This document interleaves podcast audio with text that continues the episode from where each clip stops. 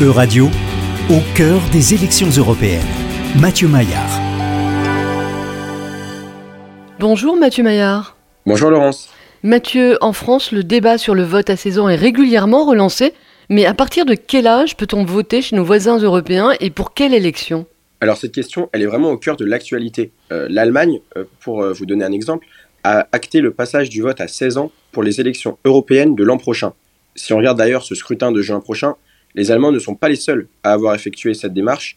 La Belgique a adopté une loi similaire pour 2022 pour que les jeunes qui ont plus de 16 ans puissent voter aux élections européennes. Et, qu'en est-il pour les autres élections? Y a-t-il des pays où les jeunes peuvent voter dès 16 ans, quelle que soit l'élection? Alors oui, dans l'Union européenne, certains pays ont d'ailleurs déjà franchi le pas depuis plusieurs années. L'Autriche et Malte ont abaissé leur majorité électorale à 16 ans pour toutes les élections en 2007 et en 2018, tandis que la Grèce l'a, elle, fixée à 17 ans en 2016.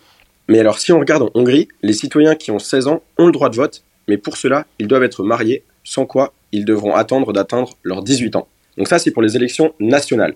Mais si on regarde pour les élections locales, on s'aperçoit qu'il est par exemple possible de voter à partir de 16 ans pour les élections régionales dans quatre Länder en Allemagne, et pour les élections municipales, tous les États en Allemagne, excepté 5, autorisent également le vote à partir de 16 ans.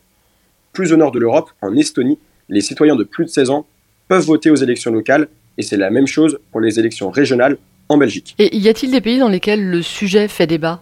Alors oui, il y en a beaucoup. Euh, si on regarde d'abord euh, chez nos voisins italiens, la question avait été soulevée euh, après une déclaration de l'ancien président du Conseil, Enrico Letta, qui soutenait cette réforme en 2019. Elle avait été appuyée par Giuseppe Conte, le président du Conseil de l'époque.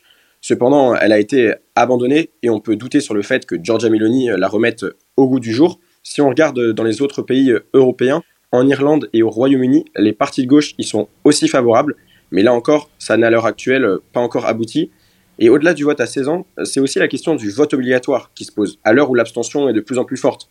Il y reste libre en France, mais dans certains pays, il s'agit d'un devoir, comme la Belgique, la Grèce, la Bulgarie ou encore le Luxembourg, qui obligent leurs citoyens à aller voter. Alors Mathieu, vous nous avez donné euh, beaucoup d'exemples et de spécificités européennes sur le vote à 16 ans, mais qu'en est-il de la France? Est-ce que c'est un sujet à l'ordre du jour pour les prochaines élections européennes? Alors pour les prochaines élections, pas encore, mais c'est un débat qui avait été relancé durant la présidentielle 2022 avec trois candidats qui s'étaient euh, déclarés favorables au vote à 16 ans, Anne Hidalgo, Jean-Luc Mélenchon et Yannick Jadot. Le président de la République, quant à lui, avait déclaré en 2019 qu'il n'y était pas opposé, mais seulement en cas de vote massif des 18-25 ans au prochain scrutin. Et dans le même temps, en décembre 2021, le Sénat avait tout de même rejeté une proposition de loi du groupe socialiste au Sénat qui voulait faire passer cette réforme. Donc a priori, euh, la loi électorale ne devrait pas évoluer euh, d'ici 2024, du moins euh, en France. Et donc les jeunes de moins de 18 ans devront patienter pour les élections de juin prochain. Merci beaucoup Mathieu Maillard, on vous retrouve la semaine prochaine. Merci Laurence.